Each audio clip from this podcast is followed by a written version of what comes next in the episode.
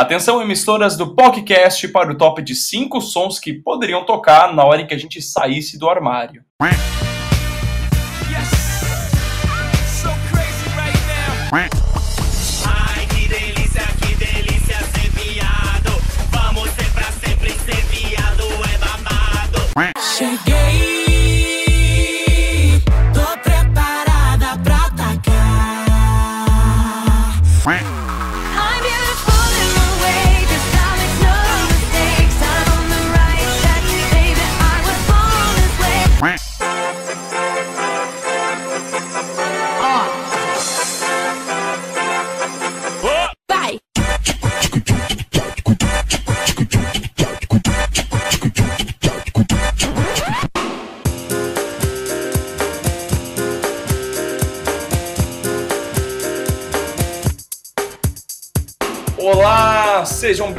Bem-vindas ao podcast, um programa 100% LGBTQI+, que leva informação e muita pinta do Oiapoque ao Chuí. Você lembra quando foi a primeira vez que você saiu do armário e para quem foi?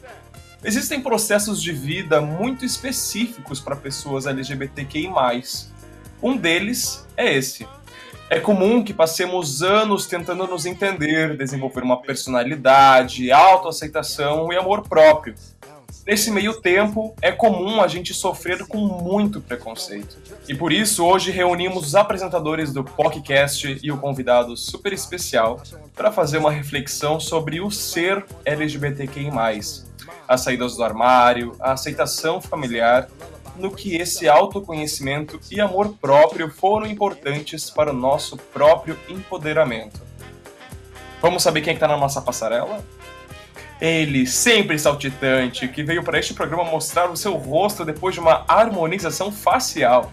O lindo, publicitário e falido Lucas Araújo. Ai, gente, me patrocina, pelo amor de Deus! Alô, marcas, pelo amor de Deus.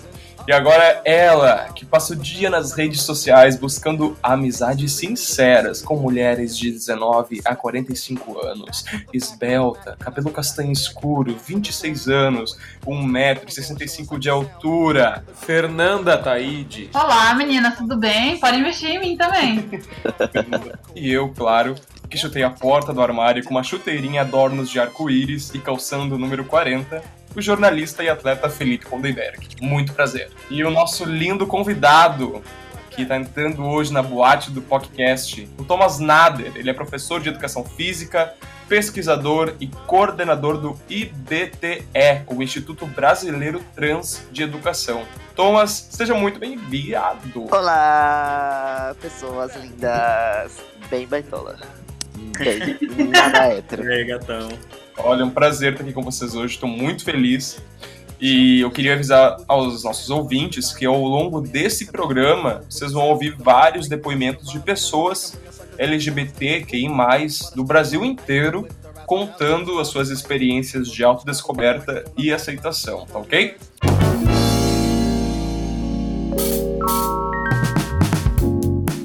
Como foi, quando foi que a ficha para para cada um de vocês, como foi esse processo de autoaceitação? Um de cada vez, vamos lá, sem guerra. uh, pra mim foi com 18 anos. Eu comecei a pesquisar sobre pessoas trans. Antes eu me identificava como lésbica, só que eu nunca me identifiquei como lésbica. Não gostava dessa, dessa denominação. Não gostava da galerinha que eu andava também. Acho que ajudou muito. Aí eu comecei a pesquisar, até porque em 2000 e 2009, isso, 2009, 2010, eu com os meus 17 aninhos, 18, tava muito curioso e tipo, meu, o que, que é ser uma pessoa trans? Não fazia ideia, até porque eu morava na roça e estudava em colégio de freira, então, né, Eita! eu não tinha noção da vida. Aí eu falei, putz, vou começar a ver. Comecei a ver vídeo no YouTube.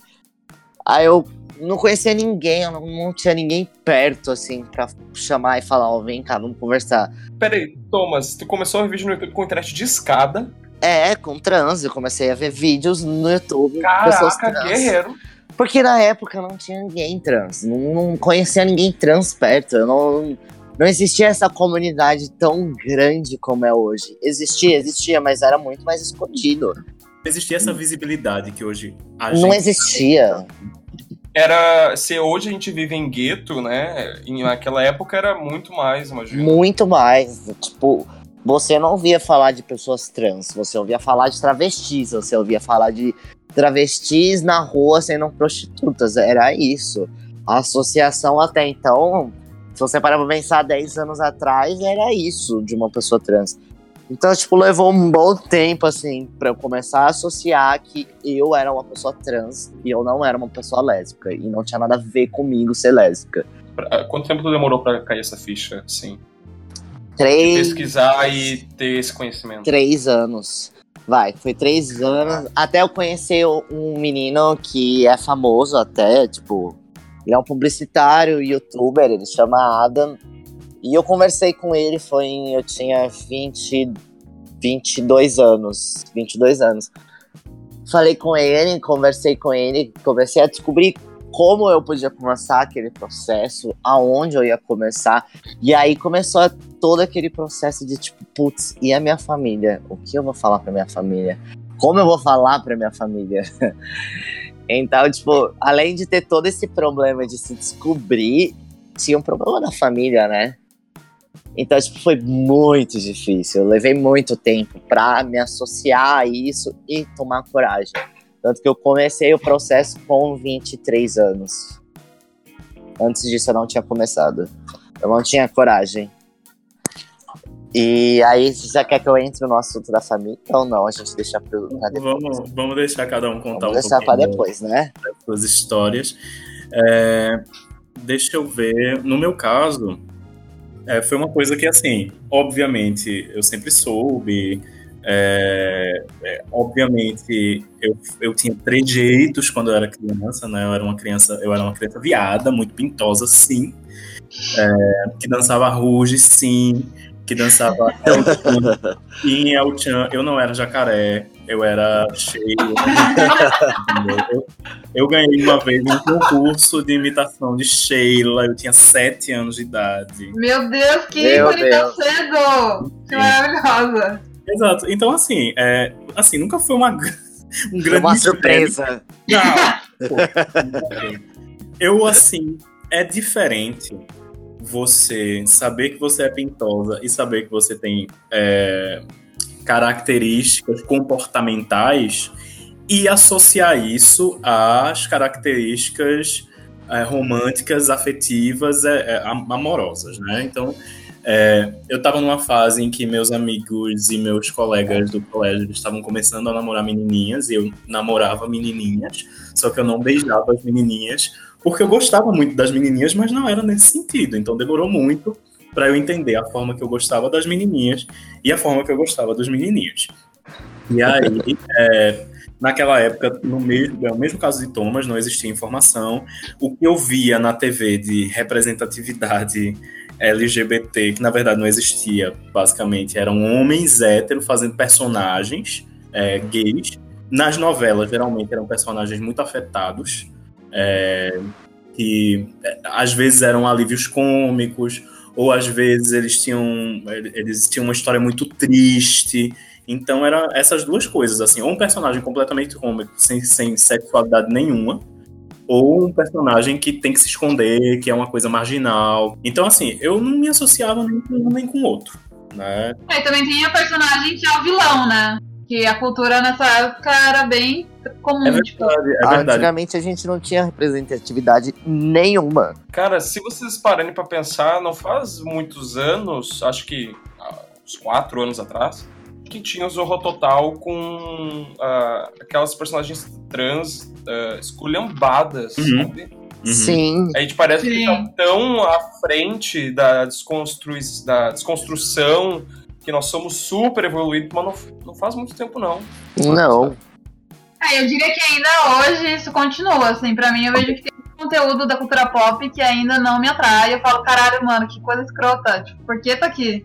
Mas assim, eu acho que, que só, só pontuando esse, esse- nesse sentido, Danilo Gentili foi processado e condenado por piadas, né? Tipo, é um programa que ele apresenta tal, ele fez piadas e isso aconteceu. Então, assim, isso não acontecia.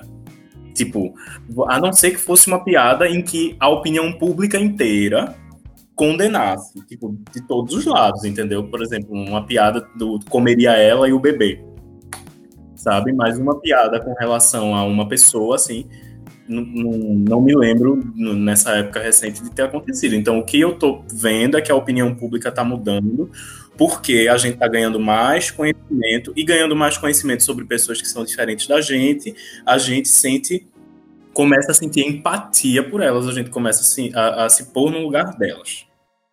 Na verdade, eu nunca me assumi para os meus pais, eles descobriram. Teve uma vez que eu fui para um bar com a minha namorada da época e era tudo escondido.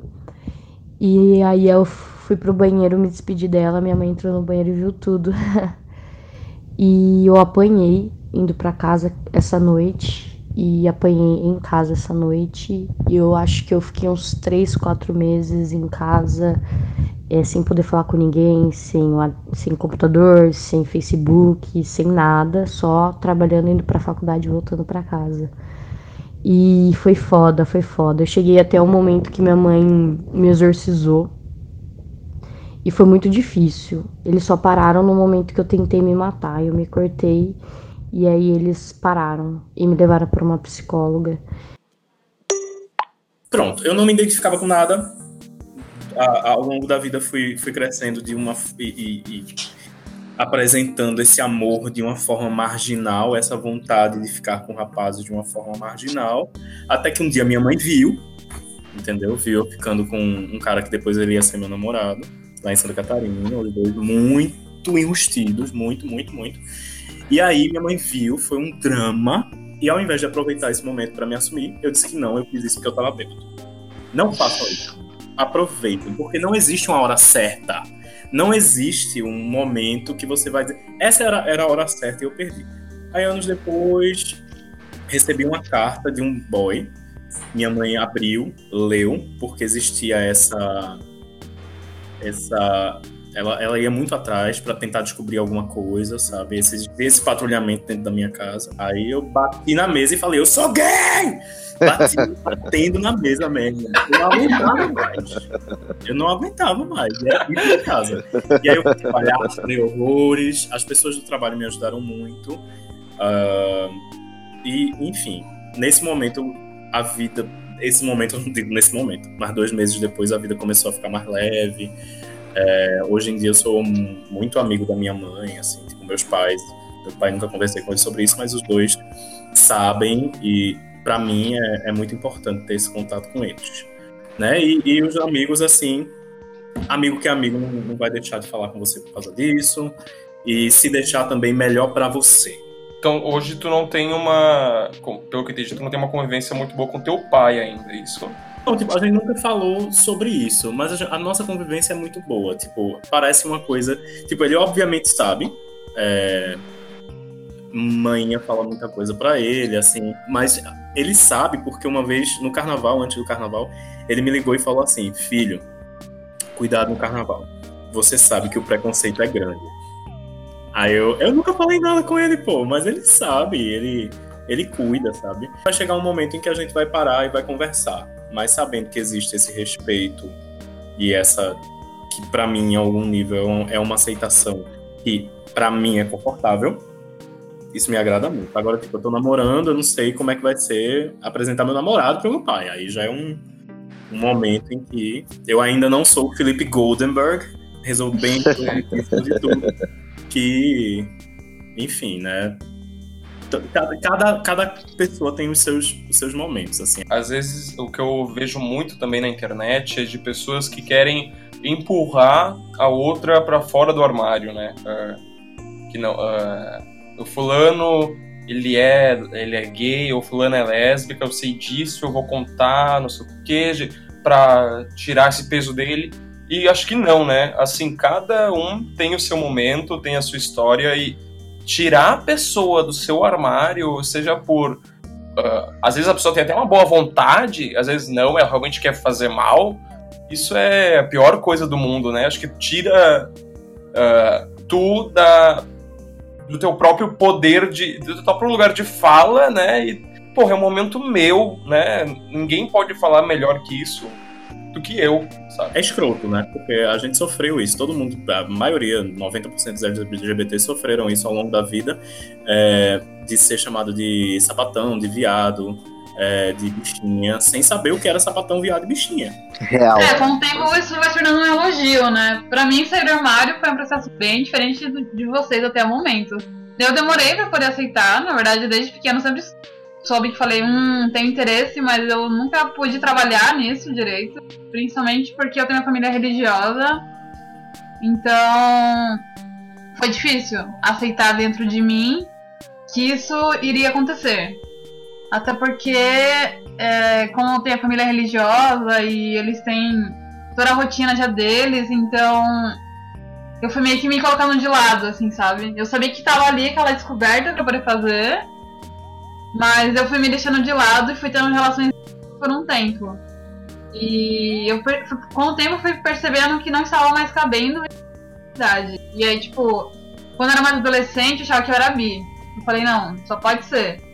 Mas com o tempo eu fui vendo que eu não era bi. Eu falei, não tem sentido, eu não consigo mais me relacionar afetivamente com homens. Eu tô aqui vivendo nesse círculo porque é único lugar cômodo, mas eu vou ter que quebrar essa rotina em algum momento, sabe?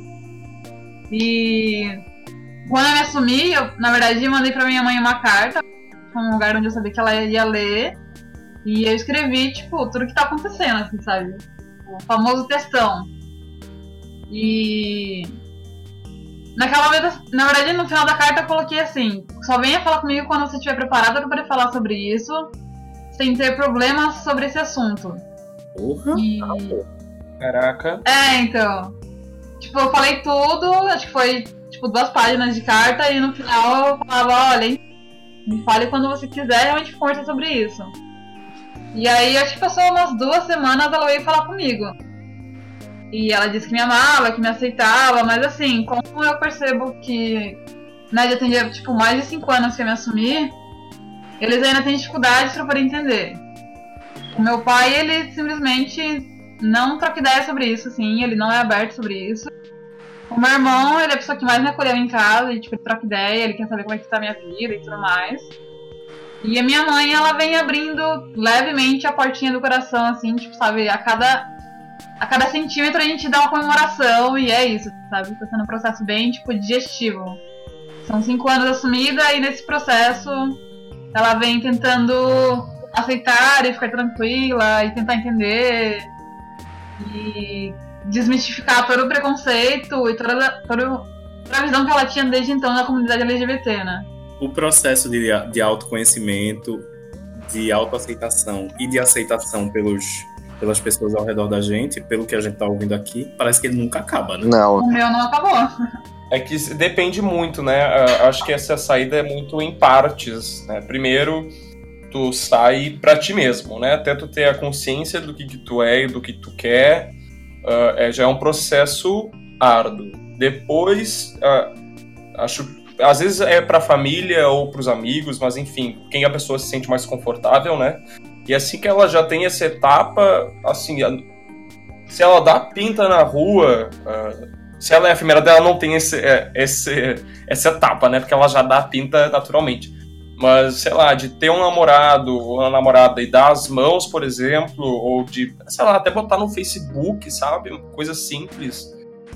É uma outra saída do armário, sempre, né? E tu tá sempre tentando se autoafirmar. Mas, assim, a minha saída, por exemplo, ela foi sem querer. porque a, minha mãe acabou olhando o meu. eh, pegou meu celular, por algum motivo, eu não vou saber porquê, tava sem senha na época. E eu tava com 16 anos. E ela acabou vendo mensagens ali que nem eram minhas na real, porque naquela época estavam. Tinha, tinha uns bots me botando em grupos de viados. E eu, caraca, eu não quero nesses grupos. Daí eu saía, daí me botava de novo, eu saía, botava de novo. e daí ela olhou justamente essas mensagens do grupo, que eu nem queria estar lá.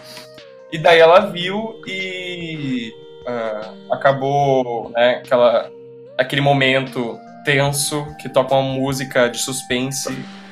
A câmera congela, Avenida Brasil. Que momento, hein? Foi uma conversa um pouco, a mãe já começando a chorar e tal, o pai super sério. Mas aqueles momentos que tu fica algumas horas de noite naquele silêncio, né? Tentando explicar o que aconteceu, por que que deu merda no meio do processo. Eu achei que a minha mãe ia ser a pessoa que mais ia me aceitar, assim, né? Mais facilmente, por ser minha mãe. Mas foi o meu pai que me aceitou mais facilmente, meu pai e minha irmã.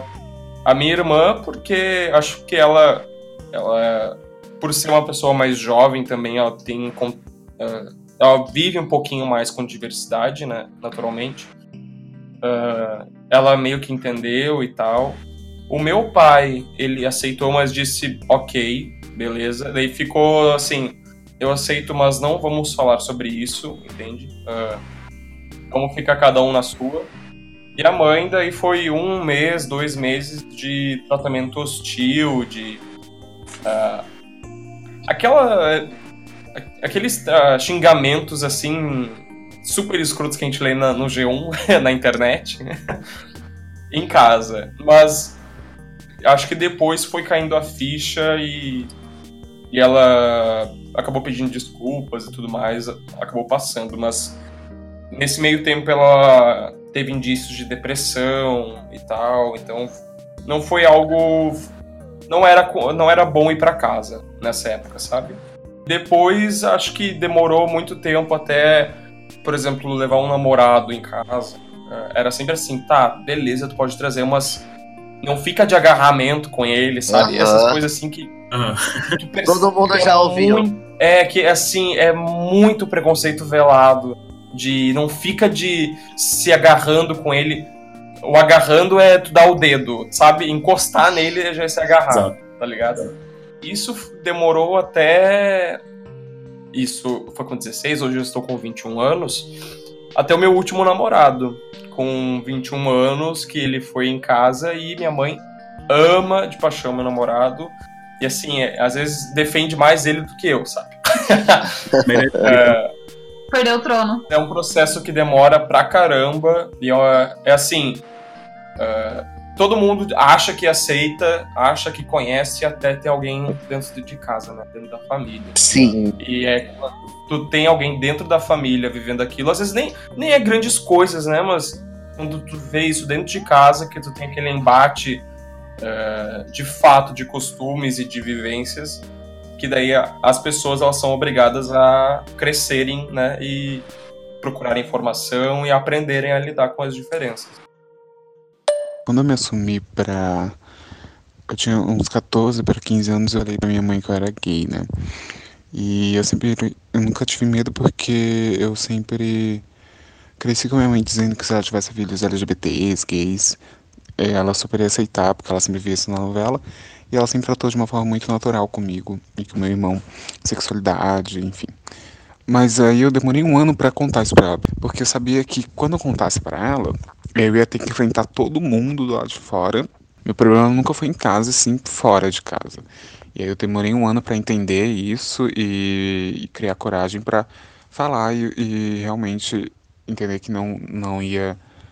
Eu não ia poder voltar atrás nessa decisão. E aí quando eu contei pra ela, ela simplesmente falou assim pra mim, tipo, ah, tudo bem. E mudou de assunto. Até que o meu, o meu pai teve a fase de aceitação dele também, ele demorou alguns anos pra entender isso. E até que um dia, quando eu tava namorando um cara, esse cara era bem mais velho do que eu, é, era diretor de um espetáculo que eu fazia, logo depois do espetáculo meu pai foi jantar com, com a gente, né, e eu- o diretor do espetáculo, que era meu namorado, também foi junto.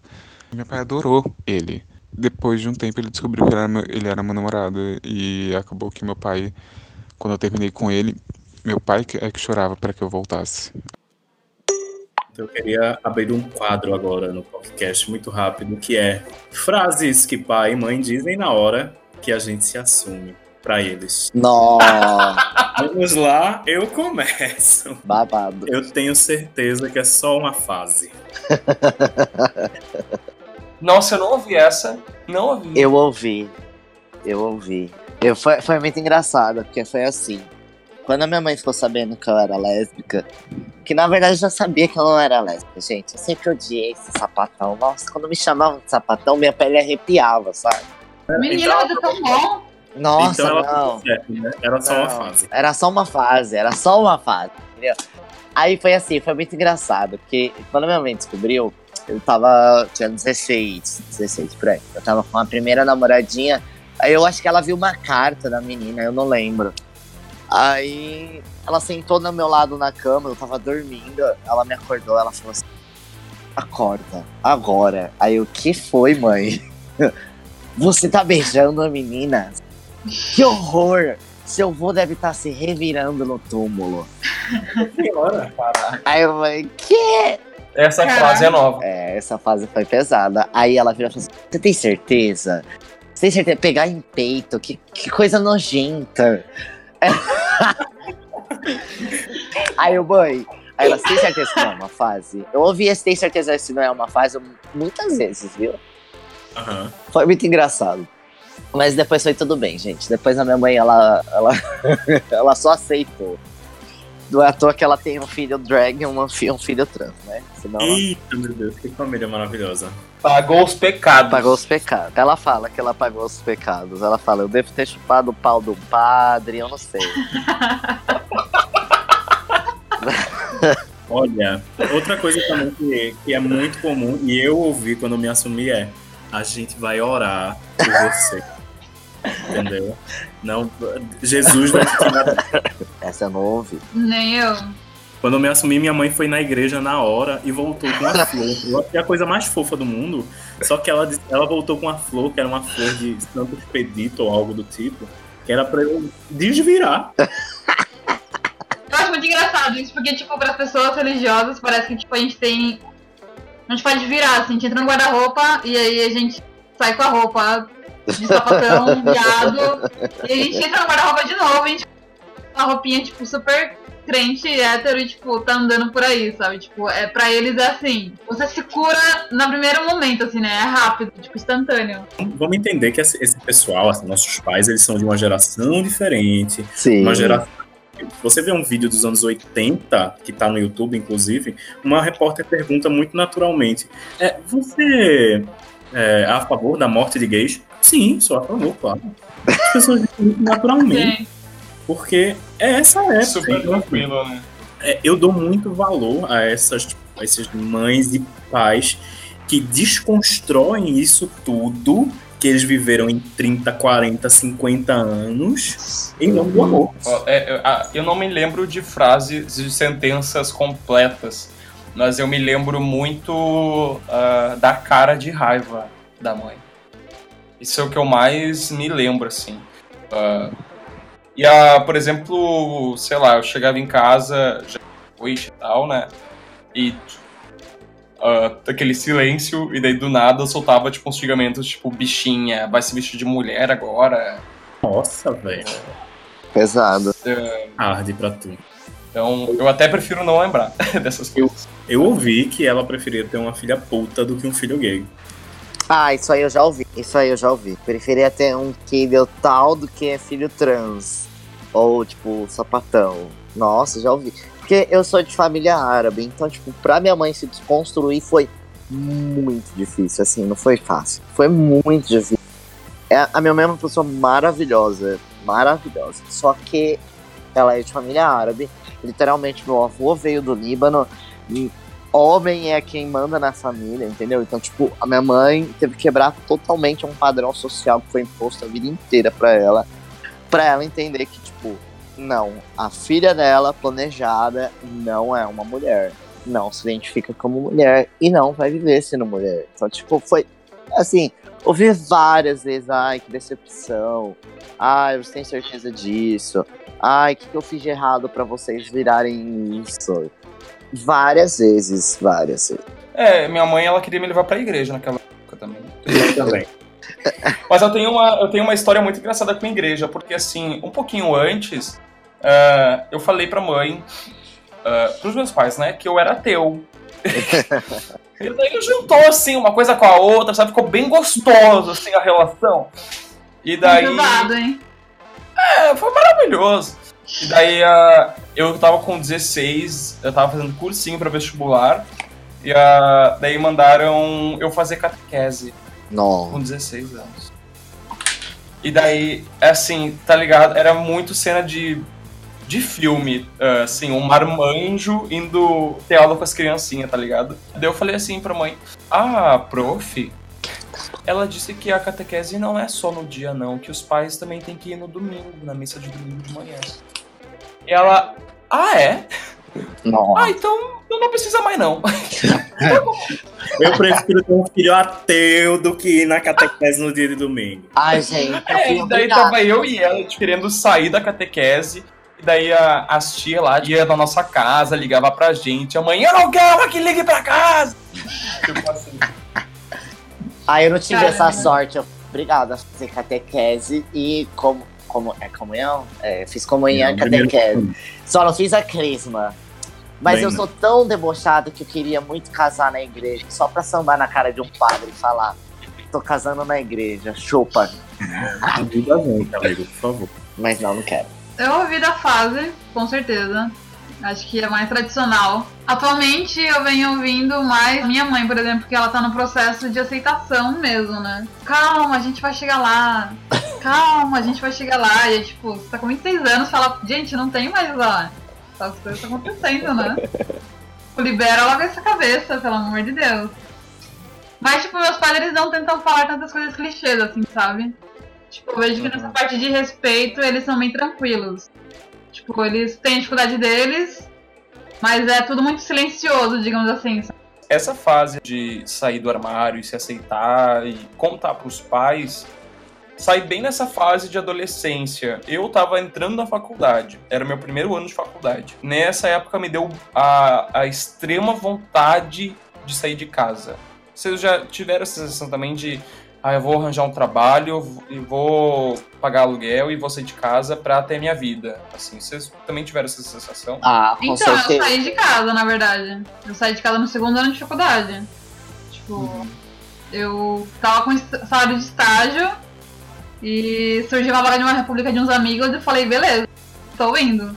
E foi, assim, tipo, com salário de estagiário. Então pensem nisso, assim, como é que foi essa aventura? Eu acho que é fundamental para qualquer pessoa esse lance de sair de casa para você se tornar uma pessoa independente. Eu acho que para a pessoa LGBT isso é tão mais importante porque muitas vezes a gente não se sente completamente à vontade em casa. Então a gente precisa estar num espaço, criar o nosso espaço, conviver com pessoas que aceitam a gente e que a gente aprende a gostar e aceitar também. para construir a nossa própria personalidade Com certeza. e se aceitar mais e gostar mais, eu acho fundamental, sabe? Mesmo que seja, meu irmão, vou morar com um amigo, não sei como é que vai ser, mas vou tentar, porque pra mim, de alguma forma, aquilo era uma urgência. A saída de casa representa a gente poder ser quem a gente quer ser, entendeu? Tipo, pra mim, quando eu me assumi trans, é, logo depois eu já tava indo pra Argentina, porque eu fui tentar fazer medicina lá. Então, tipo, pra mim foi um grande passo, porque na época minha mãe ainda não tava lidando bem com a ideia. É, meu pai, eu tenho uma situação bem conturbada com ele, mas ele ele aceitou. Hoje em dia ele aceita, super de boa, mas na época também não aceitou. Então, tipo, pra mim ter ido pra Argentina naquela época foi, tipo, tudo que eu precisava pra expandir a minha cabeça e falar: é isso, eu vou tomar coragem. Porque até então eu vivi, como eu falei pra vocês, eu comecei com 18 pesquisar. Só com 23 anos eu fui cortar meu cabelo pela primeira vez, sabe? Passei a minha vida Nossa. inteira me imaginando sem cabelo. Eu ficava, tipo, horas no banho, passando shampoo no cabelo e colocando o cabelo pra cima pra, tipo, falar, nossa, como que eu vou ficar de cabelo curto, sabe? Então foi só saindo de casa que eu pude fazer essas coisas. Porque se eu tivesse ficado em casa, talvez eu teria deixado o medo e o medo da minha mãe, da reação dela comigo, me dominar e eu não teria feito nada. Então, tipo, sair de casa foi tudo pra mim. É, pra mim sair de casa foi também bem. Tipo, ajudou bastante em muita coisa sobre me posicionar politicamente até, assim, sabe? É, eu consegui sair de casa e consegui me expor, assim, sabe? Tipo, diariamente, onde, onde eu estivesse, isso não seria um problema mais pra mim. Então eu morei sozinha durante um ano e meio nessa república. E ali foi onde eu consegui ter as minhas, minhas experiências de fato, assim, sabe? Tipo, É que eu fico pensando. ah, eu saí de casa agora, né? Ano passado. E realmente é um processo maravilhoso de independência financeira e emocional. E tu passa por uns baques que são necessários, né? Pra te se tornar uma pessoa ah, melhor, mais madura, enfim. Mas eu fico pensando porque ah, esse processo de casa ele é bom pra todo mundo, independentemente da orientação sexual, né? Ou ah, do, do seu gênero. Só que pra nós, LGBTs, é um processo que é, ele é muito mais gritante, sabe? É- é, a gente precisa muito mais disso. E eu fico pensando, se eu saísse de casa com 16, logo quando eu, eu me assumi, vivendo de um salário de estágio, não é, sabe quando não é a idade certa, não seria necessário, não, não é nem saudável, eu acho. Nós somos crianças ainda com 16, sabe? Ou, sei lá, com- até com 20 anos, a gente não sabe nada. É, eu sempre reprimi muito a minha sexualidade e ainda sofro com consequências disso. Comecei a namorar muito cedo, um namoro muito longo. Meu primeiro namorado, eu e ele conversávamos muito sobre as coisas. E às vezes a gente conversava e ele falava assim: Raquel, será que você não é sapatão? Eu ficava assim: não, sapatão? Que nada disso e tal. Só depois que eu terminei esse namoro, mudei de cidade, vim pra outra cidade onde eu poderia recomeçar, assim, que eu comecei a ficar com mulheres e isso eu já tinha 24, 25 anos. E mas mesmo assim eu negava, sabe? Eu sempre me interessei por homens e achava que isso era o suficiente, assim, né? Que era, já que a heterossexualidade é presumida, né? Então, aconteceu de eu me apaixonar pela minha atual namorada. E aí eu falei, e agora eu vou ter que apresentá-la para minha família, né? Aí contei pra minha mãe por telefone, super nervosa, com a boca seca, desesperada, assim. Minha mãe ficou um pouco em choque porque assim, ela falou que nunca imaginava isso. Mas foi muito tranquilo. Foi um processo muito mais meu do que do mundo, assim. Que bom que eu tive uma família, eu tenho uma família que me apoia. Cheguei uma vez a falar que eu achava que eu não era bissexual porque eu tinha um pouco de nojo de pepeca. E o, o que é, assim, um, um sintoma de repressão absurdo. Eu sei a me relacionar melhor comigo mesma, sabe? Em ver que eu conseguia amar uma mulher com em tudo que ela tinha. Então, eu poderia também ser amada por tudo que eu sou, sabe? Foi muito muito libertador. A gente tem muitas vezes um cenário diferente para pessoas cis e para pessoas trans. No caso das pessoas trans, muitas delas fazem é, a transição é, tomando hormônios e etc. Queria saber de você, Thomas, para você é, esse empoderamento que veio com o tempo, ele chegou também através disso? É, você faz esse, esse tratamento hormonal? Conta pra gente. Conto. Ah, bom, foi assim. Primeiro, como eu disse, comecei a conversar com pessoas trans para descobrir como eu poderia começar esse tratamento hormonal. Até porque tem as pessoas trans que não têm necessidade nenhuma de fazer tratamento hormonal. Só que no meu caso, eu queria, porque eu queria ter aparências mais masculinas. Então, eu busquei ajuda, busquei. Comecei na, na psicóloga, porque na época eu, eu tava numa depressão. Gente, me descobrir foi a melhor coisa da minha vida. Eu tava numa depressão muito profunda, tipo, ao ponto de ter tentado suicídio poucos anos atrás, tipo, na época, e ter saído de um relacionamento totalmente abusivo que acabou com o meu psicológico, com a minha autoestima, com tu- tudo, tudo. Então eu busquei ajuda psicológica, óbvio, eu acho muito importante, tipo, sempre ir numa psicóloga, sério. É a coisa mais importante para uma pessoa trans, desde o começo até o final. Depois eu comecei a ir numa médica, eu busquei uma endocrinologista.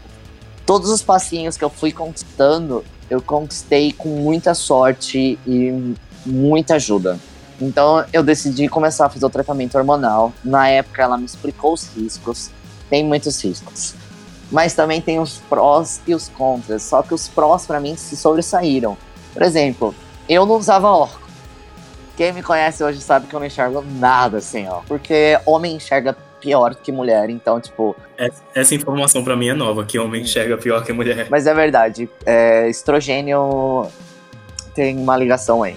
É, eu tenho que fazer exames de sangue a cada três meses. É, quando às, às vezes eu tenho uma alteração de fígado.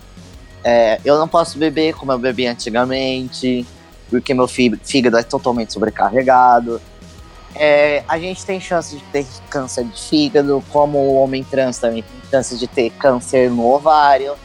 É, então, tipo, são vários riscos. São vários riscos que a gente vai aceitando, só que vai fazendo bem, sabe? É uma coisa tão libertador pra gente. Só que ao mesmo tempo, quando você começa a transição, é tanto problema que vem junto, porque assim, você começa a transição, você tá no ápice da felicidade. Só que ao mesmo tempo começa a vir toda aquela ansiedade que te sobre, sobrecarrega você de tipo, meu Deus, como que eu vou conseguir dinheiro pra operar? Como que eu vou esconder meus peitos? Como que eu vou mudar meus documentos? Aonde eu vou tirar dinheiro para pagar advogado? Porque na época ainda não tinha esse processo gratuito, né? E mais fácil que é hoje em dia. A cirurgia, eu levei dois anos quase para fazer. Eu ia fazer no particular, eu tava tentando juntar dinheiro. Só que graças a Deus eu tenho amigos maravilhosos. é, e o meu amigo Hobbs virou para mim e falou assim: Olha, eu fiz a cirurgia pelo SUS e eu consigo te indicar como. Só que você precisa ter dois anos de tratamento, dois anos de laudos, de hormônio, psicóloga e psiquiatra. Falei, tudo bem, eu tenho tudo isso, eu já tinha realmente.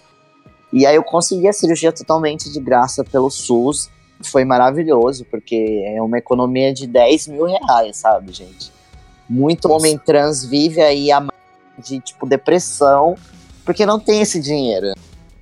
E esse negócio de ficar escondendo o peito é horroroso, porque a gente usa faixas que comprime o peito, ou tem gente que usa esparadrapo, micropor. Ai, deve doer pra caramba. Dói demais, sabe? Eu nem podia chegar perto de esparadrapo ou micropor, porque eu fico todo alérgico. Eu- se você não tiver suporte, se você não tiver alguém do seu lado ali pra te levantar, você vai cair, você vai entrar em depressão, você vai se sentir horroroso.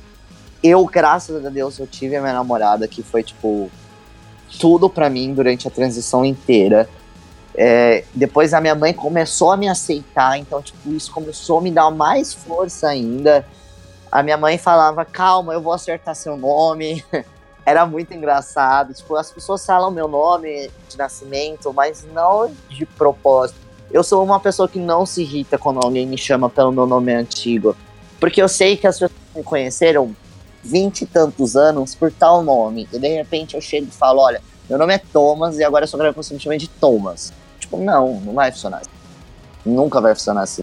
Então eu dei o tempo de luto da minha mãe pra ela enterrar aquela filha que ela planejou a vida inteira. Literalmente eu fui a filha planejada da minha mãe. E eu dei esse tempo pra ela. E depois desse tempo eu consegui o respeito dela. Hoje eu sou o Thomas, eu sou o filho dela. É, ela comprou. Eu dei de aniversário pra ela um colar com pingente de dois menininhos. E, tipo, ela amou, sabe? São coisas pequenininhas que me fazem chorar e me fazem, tipo, sorrir. E hoje em dia não tem, eu não tenho mais tanta transformação pra ver, sabe? Mas as coisas pequenas de, tipo, minha mãe acertar meu nome, pai não errar mais meu nome, é, ser aceito pela família da minha namorada. Putz, gente, uma, coi- uma coisa que todo hétero já viveu. Ou até vocês mesmo capazes de terem vivido, eu nunca vivi. Vai ser a primeira vez que a minha mãe vai conhecer a família da minha namorada. Eu nunca vivi isso. Eu nunca tive a minha mãe conhecendo a família de um namorado ou namorada. Eu nunca nem fui aceito por sogros. Essa é a primeira vez que eu tô sendo aceito.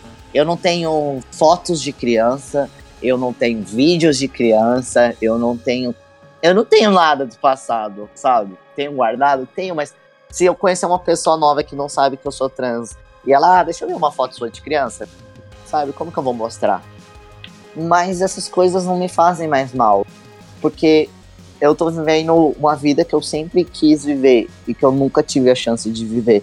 E eu falo que hoje em dia a chance que as pessoas estão tendo de poder se descobrirem cedo é muito bom. Eu, gente, eu choro quando eu vejo uma criança de 10 anos falando que ela é trans. Eu choro, porque eu falo, putz, se eu tivesse tido essa oportunidade quando eu era criança, eu com certeza teria agarrado. Porque eu desde criança já sabia que eu não era igual. Se a gente pudesse escolher, a gente não ia querer viver ser trans, querer viver ser o- tomando hormônio, correndo risco de ter um câncer, correndo risco de ser espancado.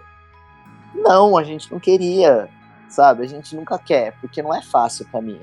Mas é necessário pra você ser feliz. É necessário pra você ser quem você é. Oi, o meu nome é Juliano, eu tenho 21 anos e quando eu me descobri gay, eu percebi que eu tinha um grande crush nos meus bonecos de ação, principalmente o Max Steel e o Goku de Dragon Ball Z, lá pelos meus 8, 9, 10 anos.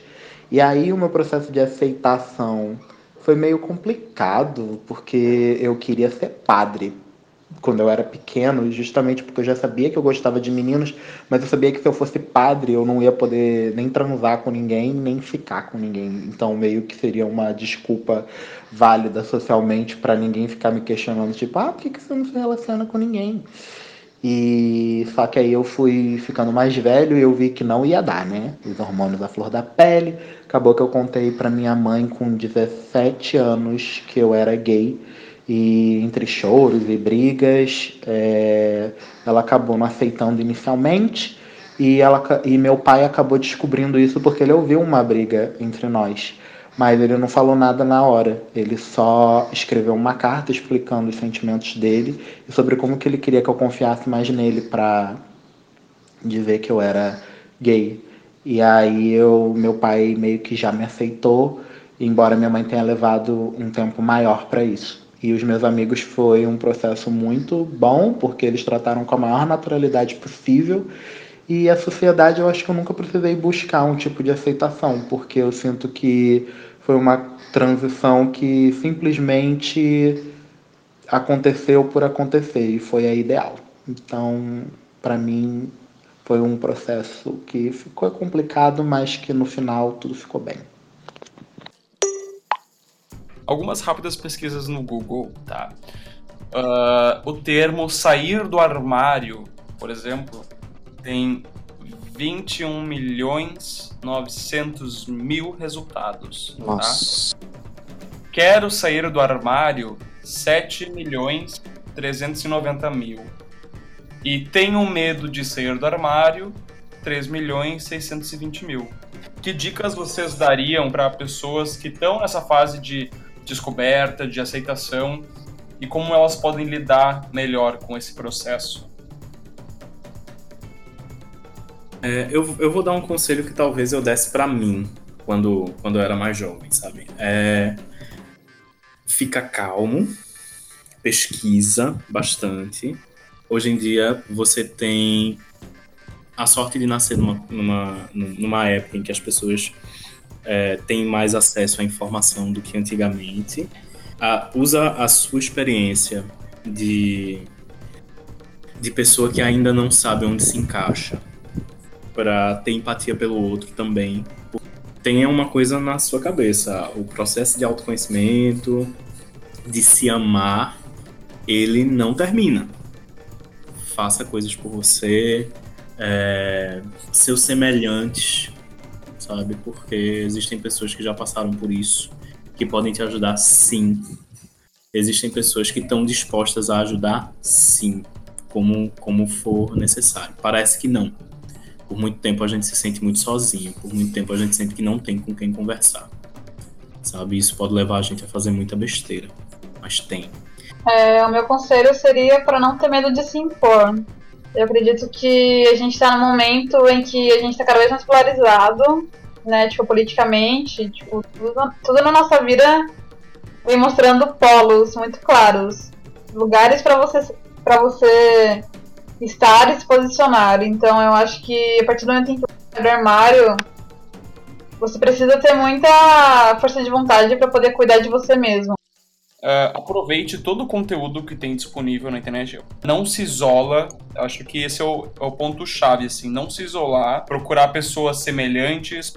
Acho que ser inteligente, tentar sair por cima em todas as discussões, todos os momentos de embate.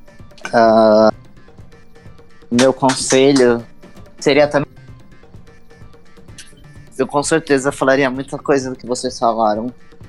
Eu com certeza falaria por mim mesmo. Tenha coragem. Não deixe de viver seus sonhos pelos outros. Nunca desista de você mesmo. Se você tem um desejo, se você quer uma coisa da sua vida, usa a internet para isso. Porque se nos, há 10 anos atrás a internet fosse tão avançada assim, como é hoje, eu teria sido feliz há muito mais. Então, acho que minha dica seria essa. Essas dicas até me deixam um pouquinho sem palavras, mas eu queria agradecer muito Thomas Nader por estar aqui com a gente. Prazer quase sexual te receber aqui hoje. Que delícia, em primeiro lugar. Ainda mais se tratando de vocês, gostosos. É, eu que fico muito, muito honrado de ter sido convidada para participar do programa de vocês. Eu adorei muito, sério. Se precisarem de não, é só me chamar. Para vocês estar sempre online. Também agradecer ao Lucas Araújo, Taíde, meus parceiros de mesa. Obrigado, vocês. E também falar que a gente está nas redes sociais, arroba sigapodcast. E todas as plataformas digitais praticamente, Spotify, iTunes, SoundCloud. A gente está aí pro mundo e a gente quer ser escutado e a gente quer levar informação e trazer cada vez mais pessoas pro debate.